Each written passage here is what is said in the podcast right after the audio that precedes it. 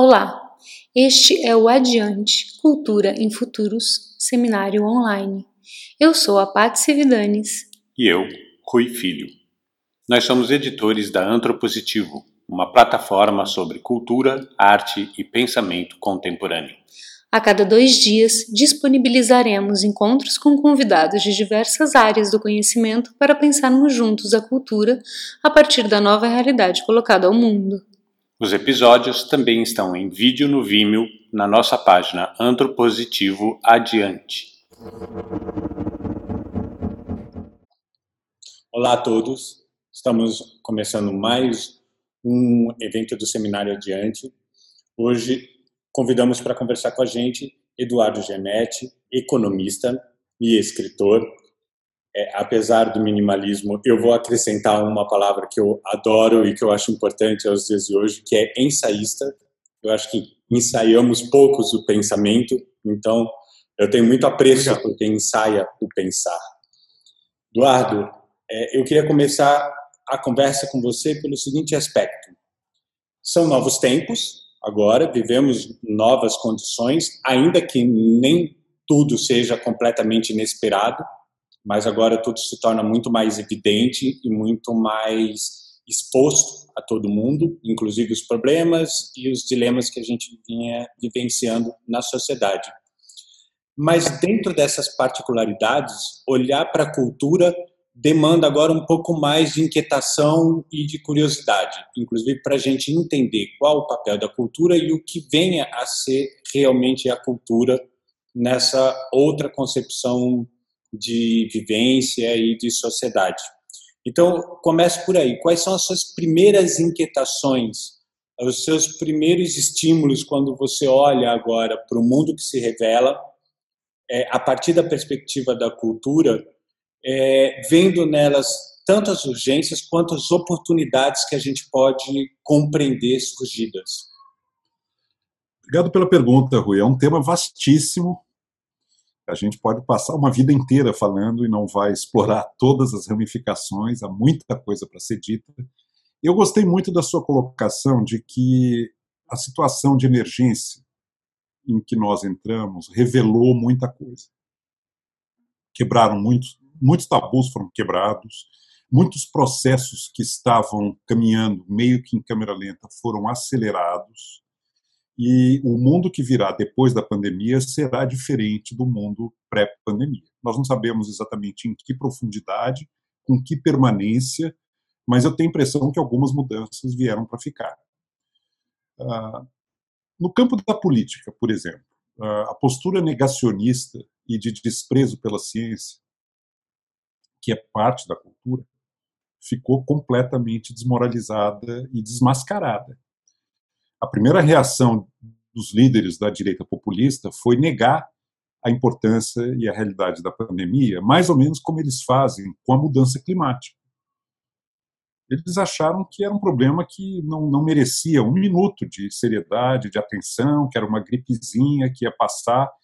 Trump e Bolsonaro fizeram exatamente a mesma coisa com a pandemia, com o coronavírus, que eles costumam fazer com a mudança climática. Mas aí teve uma diferença. O a temporalidade da pandemia atropelou o discurso negacionista e desmascarou essa realidade de gente que não leva a ciência a sério, que não respeita evidências, que não preza pelo pensamento racional. Pega o caso do Bolsonaro, que é até pior do que o do Trump. Até pior. Eu vou dizer por quê. Bolsonaro, em 30 anos no Congresso, apresentou apenas dois projetos de lei que se tornaram lei. Até aí a gente já sabia. Eu fiquei muito surpreso ao descobrir que um dos projetos de lei dele era a aprovação da pílula do câncer. O Brasil elegeu um presidente que acredita na pílula do câncer. E o pior é que ele acredita.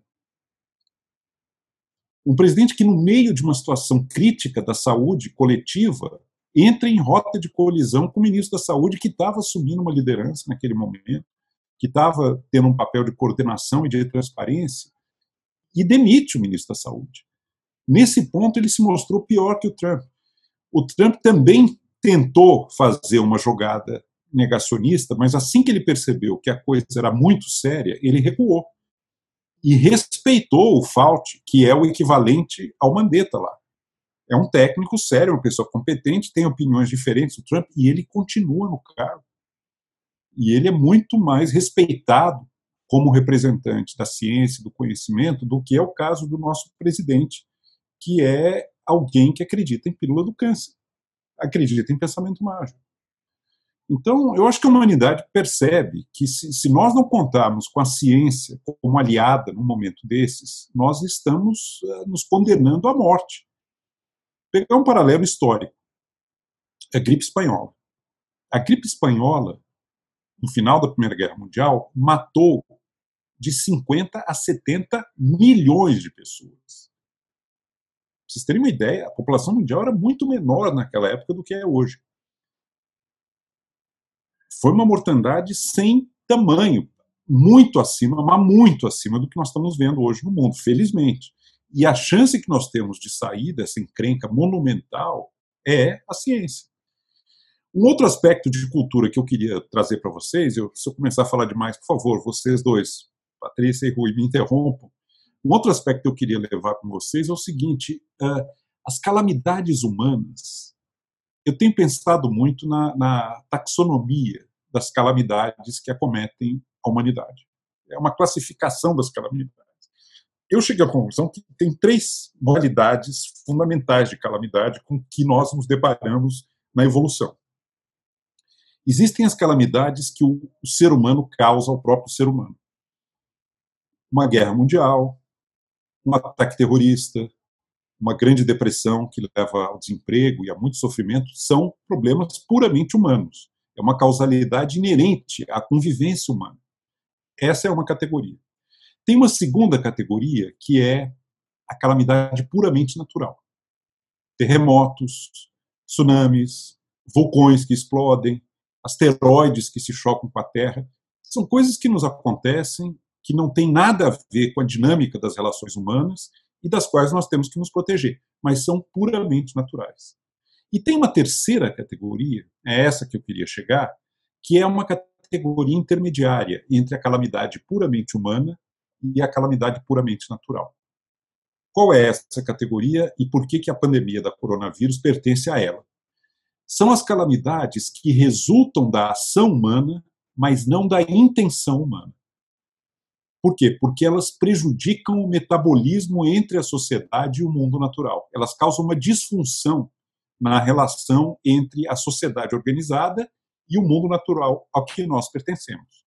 A essa categoria pertencem, antes de chegar na pandemia, pertencem acontecimentos como uma, um acidente nuclear. Nós brincamos de aprendiz de feiticeiro com uma tecnologia muito poderosa e perdemos o controle dela, ela nos abate. Uh, outras coisas, um, uma barragem que arrebenta e que causa dezenas, centenas de mortes, é uma modalidade dessas, dessa terceira categoria. Nós estamos interferindo na natureza, criando obras de engenharia que nós não dominamos e que depois se abatem sobre nós como quase como uma fatalidade natural. E as pandemias. Por quê? Porque essa pandemia, como é que ela acontece? Como é que surge um, um vírus que salta espécies, porque ele não é gerado dentro do organismo humano, e se torna uma força devastadora que leva à mortandade de milhares e milhares de pessoas. A última Scientific American uh, traça um, uma análise da origem dessa pandemia, ligando desmatamento com a aceleração da ocorrência de doenças infecciosas causadas por vírus no planeta. Qual é a ligação? Esse vírus da COVID-19, ele é muito provavelmente originário de cavernas de morcegos no sul da China, que estão situadas em florestas subtropicais. O desmatamento e a redução dessas florestas está aumentando a contaminação entre espécies e está levando vírus que no passado ficavam contidos e restritos a certos nichos ecológicos, porque eles existem há centenas. Nós já sabemos hoje que existem centenas de coronavírus. mas está levando a uma maior probabilidade de que esses vírus saltem de uma espécie para outra e acabem contaminando os seres humanos, como muito provavelmente aconteceu no mercado de animais vivos em Wuhan, no sul da China. Então você vê, é uma causalidade meio natural, meio causada pelo homem. É resultado da ação humana, mas não da intenção humana. E se abate sobre a humanidade como se fosse uma fatalidade. Mas pertence a essa terceira categoria. É, um, é uma disfunção no metabolismo entre a sociedade e o mundo natural. Com um agravante, é a última coisa que eu vou falar. No mundo globalizado, eventos que no passado eram locais e ocorriam muitas vezes, embora improváveis, mas eram restritos a pequenas localidades e vilarejos, no mundo altamente globalizado em que nós vivemos, eles se tornam quase que instantaneamente planetários. O que é o mundo globalizado? É o mundo da interdependência econômica, é o mundo da grande mobilidade de pessoas viajando pelo planeta inteiro, e é o mundo da comunicação instantânea. Então, a globalização traz com ela um aumento da vulnerabilidade da imprevisibilidade na vida humana. Porque eventos altamente improváveis, que no passado eram muito restritos e localizados, agora se espalham como fogo pelo planeta imediatamente. Por que, que chegou na Europa em Milão a pandemia? Porque Milão tem uma enorme ligação comercial econômica com Wuhan, por causa da indústria têxtil. Toda a cadeia de produção da moda passa por Wuhan. Muitos italianos de Milão viajam para Wuhan regularmente, trouxeram a pandemia para a Europa. Uma coisa que há décadas atrás, quando Wuhan era um pequeno vilarejo, não ligado aos hubs e às cadeias globais de fornecimento, uma coisa que ficaria muito focada e localizada lá, no mundo globalizado, interconectado, interdependente que nós estamos, se, alastra e se espalha de maneira uh, violenta. E nós não estamos preparados para lidar com essa realidade. As coisas estão todas muito interconectadas e muito interdependentes. E a pandemia, como você colocou, revela, uh, tanto na postura quanto na, nas ocorrências, uh, realidades que estavam subjacentes e que nós não tínhamos conhecimento. Partindo dessa, dessa tua primeira reflexão, Eduardo, é me interessa bastante investigar o quanto que a gente também, na, na esfera da cultura, e aí em todas as suas seus dispositivos, tanto é, os casuais dentro da, da sociedade, como também nas suas realizações estéticas, o quanto que a cultura não percebe sua própria intencionalidade, o quanto que ela também se realiza nessa espécie de ação que não percebe sua própria intenção e consequência. Talvez isso a torne muito frágil como material de, de concretização de políticas e de processos civilizatórios. É, por um lado, frágil, Rui, mas por outro lado, eu acho que aí também está o mistério da grande arte, que diz coisas diferentes para públicos diferentes em épocas diferentes. Como é que nós estamos até hoje lendo os trágicos da cultura grega, os poetas trágicos? Essa, essas obras, uh, elas têm um dom muito enigmático de se renovar a cada geração, sendo capaz de dizer para cada geração mensagens que dizem respeito àquela geração. Aliás, eu acho que isso quase define um grande clássico no, na arte ou no pensamento nenhum autor controla a interpretação da sua obra, ainda bem. E um autor que tenta controlar demais o significado da sua obra, ele não será um grande autor e não terá a imortalidade da sua obra, porque esses espaços vazios da não intencionalidade é que tornam uma obra uh, capaz de atravessar e de vencer as limitações do tempo, que para mim é uma das coisas mais enigmáticas do pensamento e da cultura eu estou lendo esses dias obras que me acompanham e que me alentam no momento da pandemia. Recordações da Casa dos Mortos, do Dostoiévski. Se alguém tiver deprimido, achando que a vida está muito ruim, vá ler as recordações da Casa dos Mortos, os quatro anos que o Dostoiévski passou como preso na Sibéria, obrigado a cumprir uma rotina de trabalhos forçados, sendo desprezado pelos outros presos que o consideravam um nobre, um, um, mimado das elites russas que foi parar lá. E ele tendo que, que dar conta disso e tendo que mostrar que ele era um ser humano como os outros e aprendendo com aquela situação de tremenda adversidade e falta de perspectiva, aprendendo a conhecer a alma russa. Porque Dostoiévski, até então, não era mais do que um imitador do Turgenev, tentando ser um intelectual europeu e escrever para a França. Depois de quatro anos na Sibéria, nessa situação tenebrosa, ele saiu o gênio que nós conhecemos capaz de ler, de decodificar, de entender. Portanto, a gente não sabe direito quais são as consequências, quais são as implicações. Em algumas situações, isso é muito bom. Dostoevsky nunca imaginou que, ao ser condenado a quatro anos de trabalho forçado na Sibéria, no apogeu da sua juventude, ele ia ter a chance de se tornar o gênio que ele virou. Porque foi isso que deu a ele a condição de transcender a condição mimética de tentar ser simplesmente um, um bem comportado escritor europeu. É por isso que nós lemos essa obra. É, é muito rico isso que você está falando, porque o, o mundo tem desenvolvido um apreço enorme por questões óbvias ligadas ao tema, com Camus com a peste. Mas antes disso, é, a gente tinha um encontro é, realmente nos últimos dois, três anos em todas as interfaces da cultura com Homero na ideia da Odisseia e, e essa perspectiva de voltar a algum lugar, de retornar a algum lugar para reencontrar a si mesmo e confrontar suas próprias transformações. E aí vem a pandemia e parece que nos coloca de novo no barco e fala: agora reencontre-se. Exato. Acho que sim. Esse, esse momento de isolamento, de introspecção, de tristeza e de confronto com a nossa finitude, ele pode ser muito rico.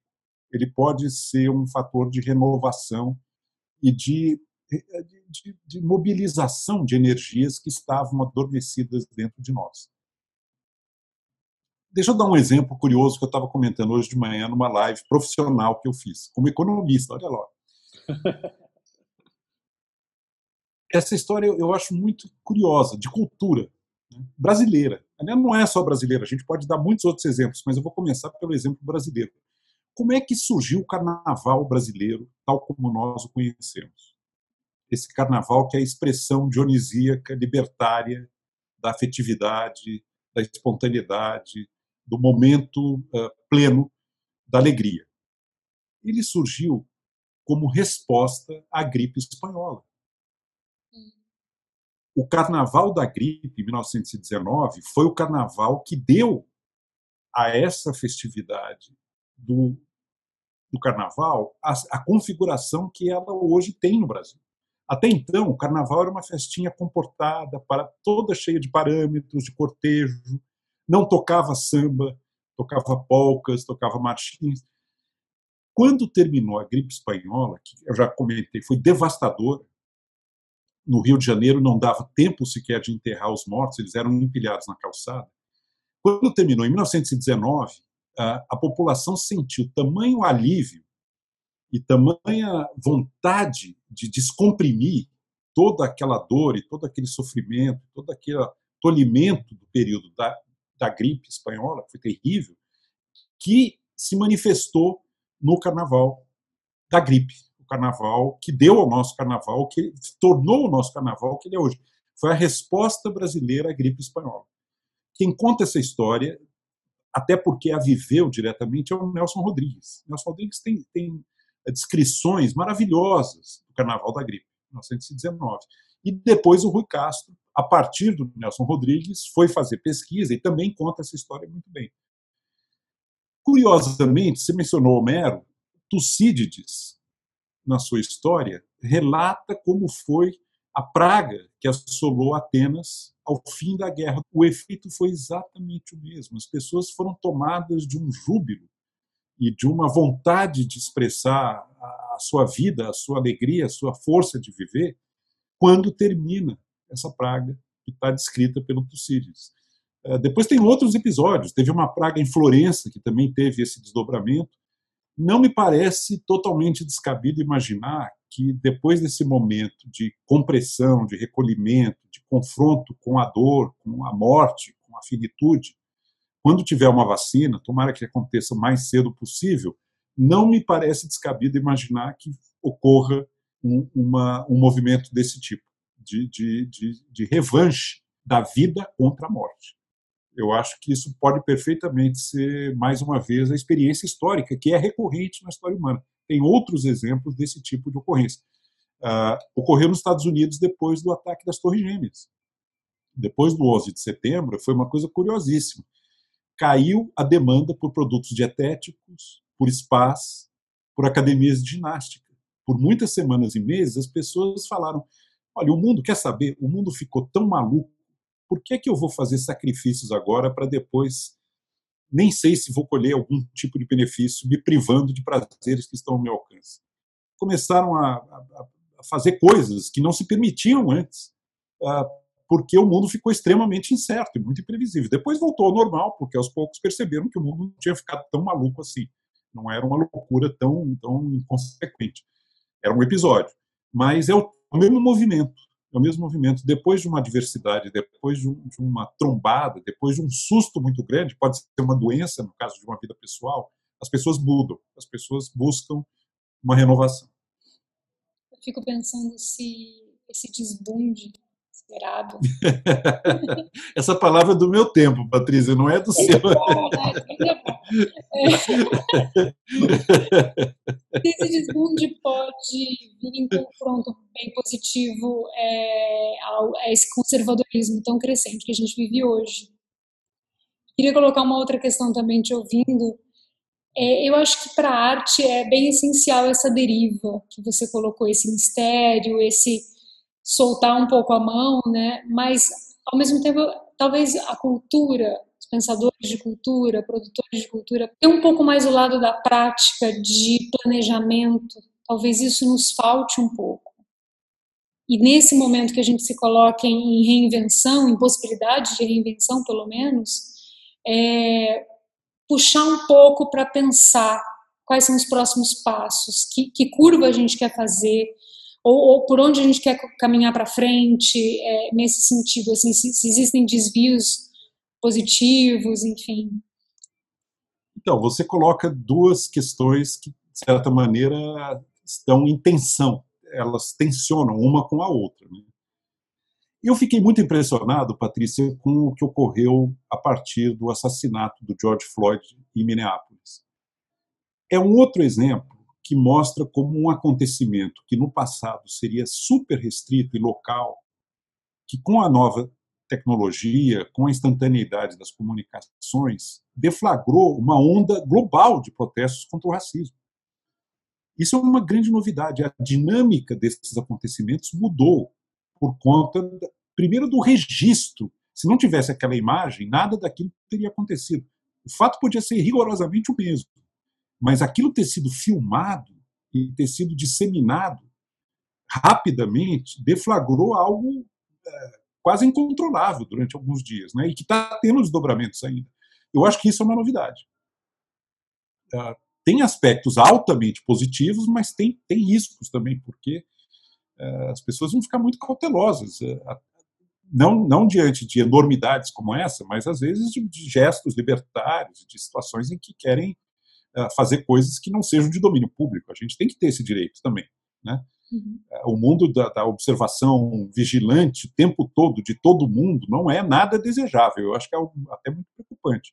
Mas nesse aspecto é bom, porque uma atitude como daquele policial, que no passado pass ficaria batida, passaria, assim, causaria alguma coisinha lá e tal, acabou.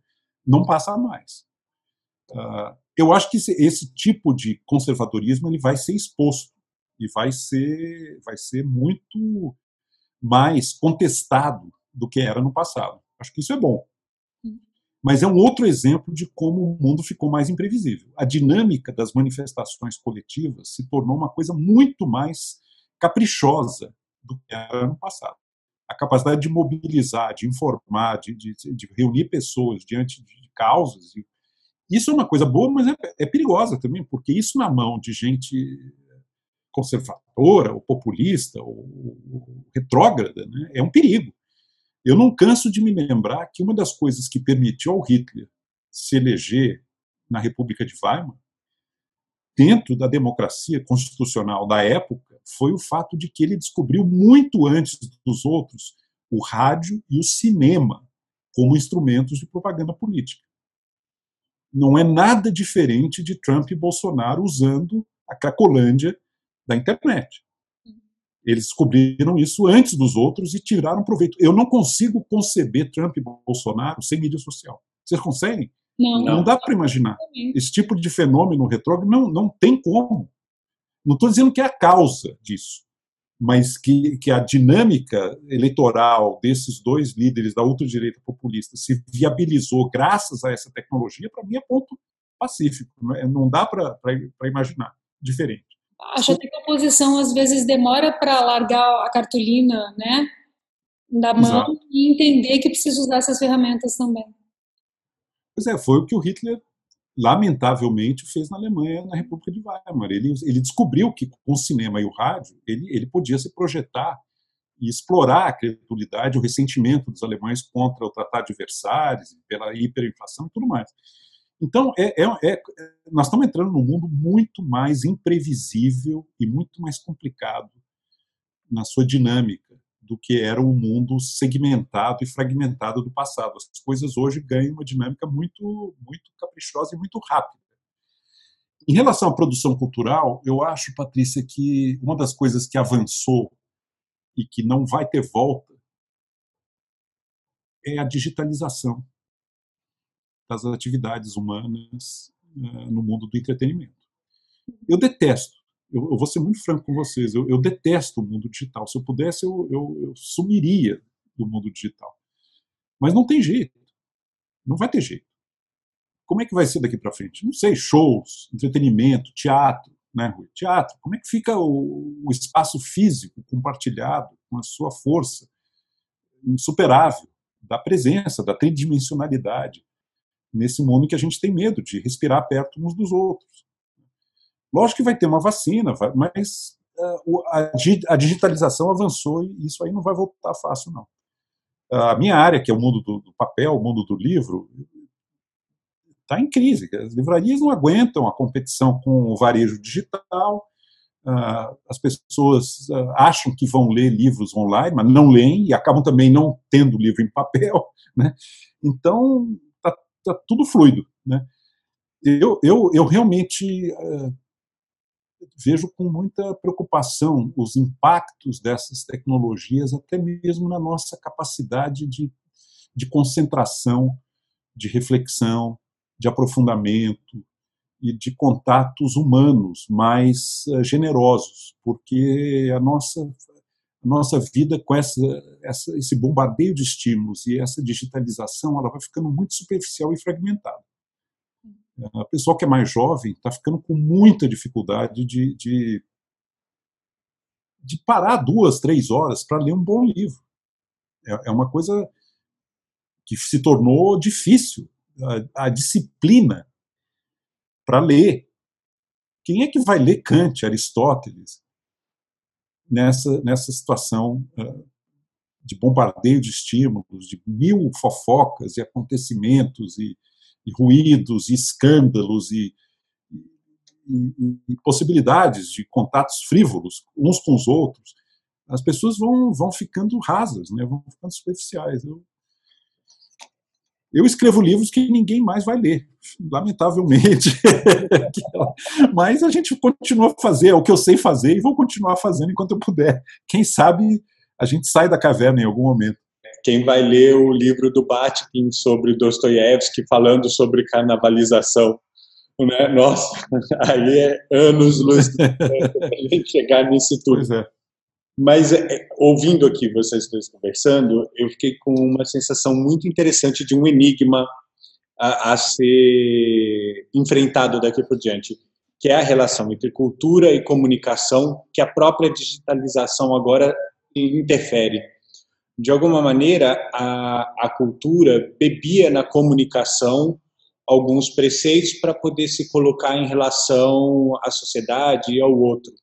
E agora parece que a gente tem uma inversão nisso. A cultura ela se manifesta pela comunicação, acima de tudo pela comunicação. Se não tiver online, se não tiver digital, se não tiver na rede, se não tiver todos esses aparatos que são extra o próprio interesse da cultura como manifestação estética, ela deixa de existir.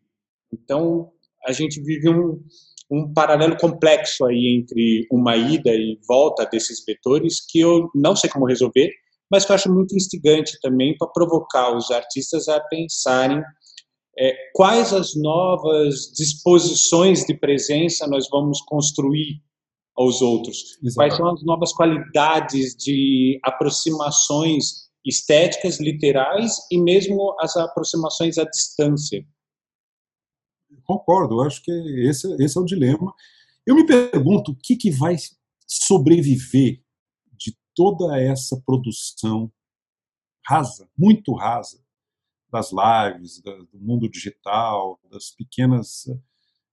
Provavelmente nada. Nada disso vai ficar. É uma coisa tão superficial, tão gratuita, tão, tão efêmera, que é uma emanação circunstancial de momento não vai ficar nada, provavelmente. Eu acho que não. Eu, às vezes, me sinto, para ser muito franco, eu me sinto um animal em extinção. Ou uma tribo indígena condenada.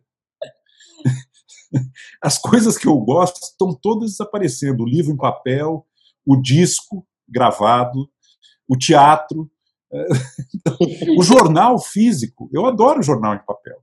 Eu detesto ler na tela mas a gente vai, vai, vai se adaptando. Agora, não podemos perder a dimensão da perda. E não podemos, aí é que vem a sua provocação, não podemos perder o desafio de, de resgatar esses meios de comunicação, essa tecnologia, para valores permanentes da cultura, e não apenas a, o borbulhar, a espuma mais poluída, o miasma da, do mundo digital. Da, eu chamo a cracolândia digital, é uma verdadeira cracolândia né, que, é, que, tem profunda, uh, perturbadora uh, consequência na política, na produção cultural, na, na, capacidade de concentração das pessoas. A gente está lidando com forças que, que, que realmente nós não controlamos e que têm efeitos indesejados sobre nós mesmos. Quando eu vou escrever, eu preciso, eu tenho um ritual. Eu vou para o interior de Minas, eu levo meu celular, eu desligo meu celular, eu ponho ele dentro da minha maleta, pego a minha maleta, ponho dentro da minha mala, pego a minha mala, ponho dentro do armário, tranco o armário com a chave e guardo a chave dentro da gaveta da, da, do criado mudo, para não ter sequer a tentação. E não ligo o meu computador na internet. Lá no interior de Minas, são as minhas anotações e o meu computador para escrever porque é um editor de texto maravilhoso, eu não posso abrir mão dessa facilidade. Eu sou do tempo da máquina de escrever, era um tormento, era um, era um martírio. Você errava uma palavra e falava, meu Deus, e agora? Vai ter que riscar, vai ficar um horror. Eu queria mudar um parágrafo. Hoje, hoje é uma maravilha, né? É uma facilidade incrível. Mas, ao mesmo tempo, se eu tiver com a internet ligada e com o meu computador me chamando a cada cinco minutos, com uma novidadezinha frívola, mas que é um vício, é um vício, isso é um vício eu não vou me concentrar para escrever o que eu quero, eu não vou fazer o que eu preciso fazer. Então, o ano passado, eu fui pego pela pandemia num momento muito curioso da minha vida, porque eu passei um ano em reclusão, lá em Minas, escrevendo. Terminei meu livro. Quando eu voltei para São Paulo, feliz da vida, porque eu ia retomar a minha sociabilidade, a minha vida normal, ia sair por aí, beber, esparecer, namorar, fazer tudo que eu estava louco para fazer, na semana exata em que eu estava voltando à tona da vida, eu fui pego pela quarentena da coronavírus. então eu emendei um confinamento no outro. Né?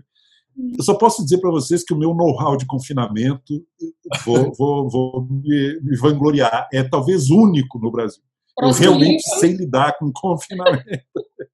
e já havia escrito o livro, não sobrou nem isso. Bom, aí aconteceu o seguinte: eu não consegui passar um dia do confinamento sem fazer micro revisões no meu livro. Todo dia eu mexia alguma coisa. Maravilhoso. Eu, acho, eu, sinto, eu, eu, eu, sinto muita saudade, por exemplo, do, da dificuldade de dobrar o jornal. Estou falando sério, apesar de não ser uma pessoa tão velha como se fosse meu pai falando, mas de dobrar o jornal com o vento. Aquela situação grotesca de tentar dobrar o jornal enquanto você está lendo, o vento batendo na tua cara e você se manchando de preto, aquilo é inigualável. É. Mãos sujas de Eu sinto falta de recortar um artigo que eu gosto. Eu, eu adoro recortar sim, sim. e, e, voltar a um artigo que eu recortei. Eu tenho uma pastinha que eu classifico. Isso é permanente para mim. Eu não consigo fazer isso no, na, no meio digital. Não, não é. rola, não funciona. Eu sou um pouco nostálgica também. Eu fico olhando assim, nova ah, geração. Você não tem idade para isso, Patrícia. Não. Eu tenho. Eu, já, você imagina. Olhando as gerações mais novas e falando, poxa, eles não trocam mais papel de carta, eles não brincam mais. Na... Eu fico pensando nessas coisinhas de dia a dia de infância, né? Eu já me sinto assim, então. É, muda, muda esse comportamento inteiro, né? E a gente vai ter que lidar com isso. É, Eduardo dá aula também, não dá, Eduardo? Então, a gente sabe que hoje em dia o aluno não olha mais para frente, ele olha para a tela. Então, eu tinha uma regra, eu parei de dar aula há alguns anos, mas eu tinha uma regra, que era, na minha sala, a presença não é obrigatória, eu não vou reprovar ninguém por falta, mas quem tiver na sala não tem nenhuma tela eletrônica. Proibido, banido. Perfeito. Se quiser anotar é a mão, não vai abrir nada. Não tem celular, não tem computador, não tem nada. É para prestar atenção. Se não quiser assistir a aula e quiser ler por conta própria o material do curso, não tem nenhum problema. Agora, se tiver em sala de aula, é para estar tá presente fisicamente com a atenção ligada.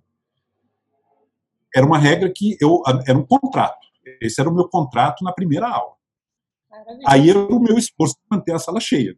Eu tinha que me desdobrar, porque senão eles vão embora.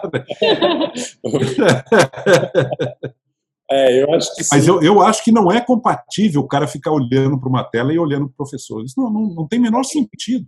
É, digo é uma coisa muito rica. Eu via os alunos tirando foto do quadro ao invés de copiar a matéria. E aí eu comecei Isso a é fazer uma ação quase performática dando aula, em que eu escrevia na lousa com a direita e o apagador vinha na esquerda apagando ao mesmo tempo. Eu já tinha que escrever na mesma velocidade, senão no final ela não tinha nada para guardar. Talvez seja isso que a cultura tenha que compreender daqui para frente. A gente precisa provocar o analógico. É. É a esquerda apagando Exatamente. a direita. Eu achei uma metáfora é uma, É uma boa imagem. É, uma boa imagem.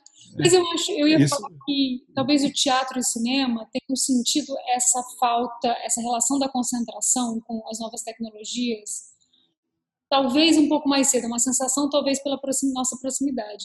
Mas a questão da pessoa não conseguir ficar uma hora, uma hora e meia dentro de uma sala de teatro e não pegar o celular para dar uma olhada. Mesma é. coisa no cinema. E ao mesmo tempo. É um desrespeito, é uma coisa. Pois é, mas é, um é uma concentração. O vício vai dando aquela cosquinha, né? E precisa pegar o celular. É. Parece que eu acho que é a sensação um pouco de que você está ali trancado naquela sala e a tua vida continua dentro do celular, né? Então parece que você está longe do que está acontecendo.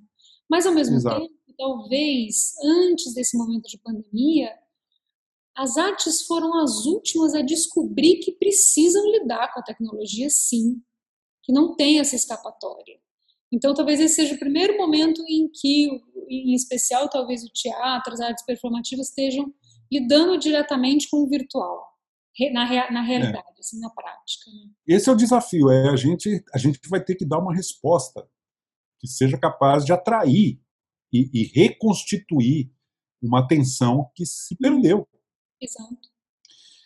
Os exemplos que vocês estão dando, no meu campo de atuação, eu vi coisas do seguinte tipo: o aluno eu, eu peço para ler um texto, o aluno tem uma canetinha que ele passa em cima dos trechos que ele acha importante do texto, que joga isso para a memória do computador.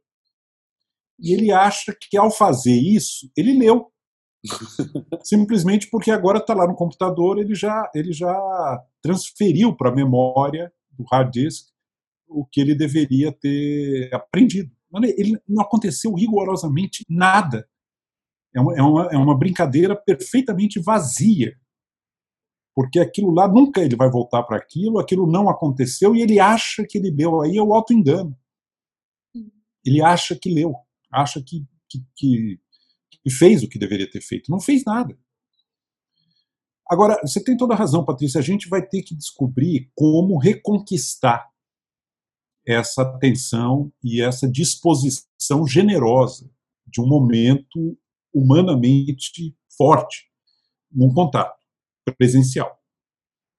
Na música, no teatro, na leitura, na palestra, no seminário, porque isso, isso é insubstituível. Não tem experiência digital que dê conta da força de um bom professor dando uma aula ou de uma boa peça de teatro ver Shakespeare na televisão, no, no, cinema, não é a mesma coisa do que ver Shakespeare no teatro. Não tem como.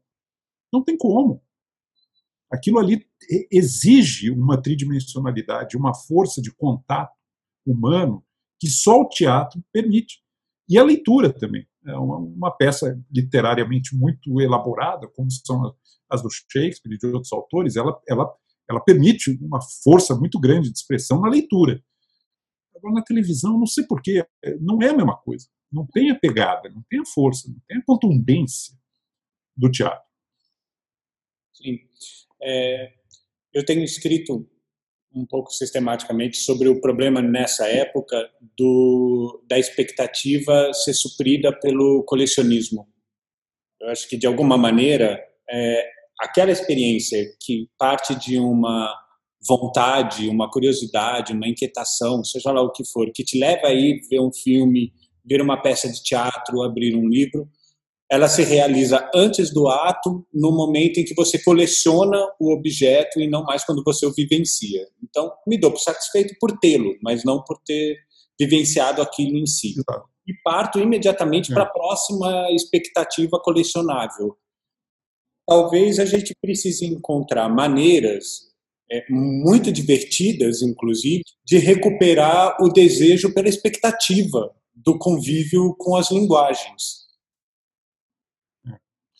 Concordo. E outra coisa é a gente perder também esse fetiche dos grandes números. Sim. Francamente, eu prefiro ter 100 leitores verdadeiros do que 10 mil pessoas que compram o meu livro, põem na estante e colecionam. É real isso. Eu prefiro ter 100 pessoas que leem do que ter 10, do que vender 10 mil que, que, que não, não, não, tem realidade. Uh, nós temos um fetiche hoje do mercado, dos grandes números, número de acessos. O Bill Evans, o grande pianista americano de jazz, ele dizia: Eu prefiro tocar para 20 pessoas que prestam atenção e que, e que vivem a minha música do que tocar para 10 mil ignorantes que estão tomando um drink e conversando enquanto eu toco eu, eu acho que ele tem absoluta razão. Então, a gente, a gente foi muito colonizado por essa mentalidade dos grandes números. Né? Não, se não teve tantos likes, se não teve tantos acessos, se não teve tanta projeção na Cracolândia, né? se não aconteceu na Cracolândia, não aconteceu. É. Na Cracolândia é que não acontece, não acontece. Não acontece então vamos, vamos, eu acho que nichos, nós vamos ter que ter, nós vamos ter que ter uma certa cultura de nichos densos, fortes e que eventualmente podem até se, se ampliar, mas não perder a realidade da, da ocorrência do ato estético. O ato estético é uma coisa rara em qualquer tempo. E, e esses grandes números, essas grandes uh, multidões, elas arruinam a possibilidade do ato estético. Não, não dá, não dá. É, e amar fazer parte desses nichos, né? Somos esses que gostam de cultivá-los, exato, cultivá-los, uh, valorizá-los e, e, e, não se acomodar neles também, né? porque é muito é. perigoso também virar uma coisa tribal de tapinha nas costas, está tudo assim. bem, vamos lá, nós. Também não é isso, né? Tem que tem que estar tá permanentemente inquieto, querendo querendo criar um novo, né? E, e, e ousando, capacidade de ousar. Sim. Bom, caramba, Eduardo, foi uma conversa e tanto. Muito obrigado, obrigado. Por, por, esse encontro. É, foi instigante e acho que muito estimulante pensar que a gente tem que olhar para o futuro com um pouco mais de ousadia no sentido de sermos mais simples, inclusive, né? um pouco mais é, disponíveis, menos pragmáticos, mais abertos aos devaneios e encontrar nesses devaneios um pouco os, os nossos parceiros, os nossos encontros, para que as experiências coletivas se reverberem entre os milhares e milhões de coletivos e assim a cultura se transforme lentamente como deve ser, não nessa velocidade frenesi neurótico que a gente vivencia hoje. Perfeito. Não sei se você quer falar. Uma alegria conversar com vocês. Uma alegria estar com vocês, conversar com vocês. Eu queria deixar como última mensagem aqui a recomendação de leitura para quem estiver desanimado e sem perspectivas e achando que está muito ruim. A Re Recordações da Casa dos Mortos, do Dostoiévski. É, é, é o exemplo melhor que eu encontrei de como uma adversidade pode ser revertida numa conquista monumental. Uh, os grandes criadores na história da humanidade são pessoas que souberam metabolizar diversidades e reverter adversidades em grandes descobertas, criações e conquistas universais. Não é à toa que os três gênios universais brasileiros, universais mesmo, Aleijadinho, Machado de Assis e Pelé, são pessoas que vieram das situações de maior infortúnio no ponto de vista social. Médico, Aleijadinho, o nome diz, ele esculpia com prótese. Machado de Assis, epilético. Afrodescendentes, Pelé jogando bola em rua de terra, descalço, com bola de meia, porque não tinha bola e não tinha chuteira os três se tornaram gênios universais porque fizeram das suas dificuldades, da sua diversidade, a plataforma do seu crescimento e do seu engrandecimento. Então, essas coisas que parecem terríveis, elas podem ser a nossa possibilidade de superação. Vou deixar então, já que você trouxe a sua sugestão, a minha, que é que as pessoas leiam os ensaio sobre a, a ideia de vira-lata, porque eu acho que revela muito de como a gente pode é, compreender a, a, as nossas ausências dentro do Brasil, como a gente foi conduzido a elas e como a gente pode superar olhando e se divertindo com a gente mesmo. Eduardo, mil vezes obrigado. Imagina. Obrigado a vocês. É, espero que esse seja o primeiro de nosso encontro. A gente vem se encontrando muito casualmente, mas eu espero que isso, quando a gente puder estar nas ruas, que o próximo seja ao vivo, que a gente consiga fazer dos cafés uma coisa um pouco mais recorrente. Muito obrigado, foi um prazer essa conversa. Boa sorte para todos, tá bom? Tchau. Obrigado. Tchau, tchau.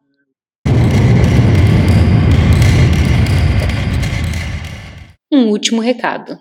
Siga o canal para acompanhar os próximos episódios. E conheça nossos conteúdos em nossas redes sociais, arroba antropositivo e nosso site www.antropositivo.com.br. Obrigada e até já!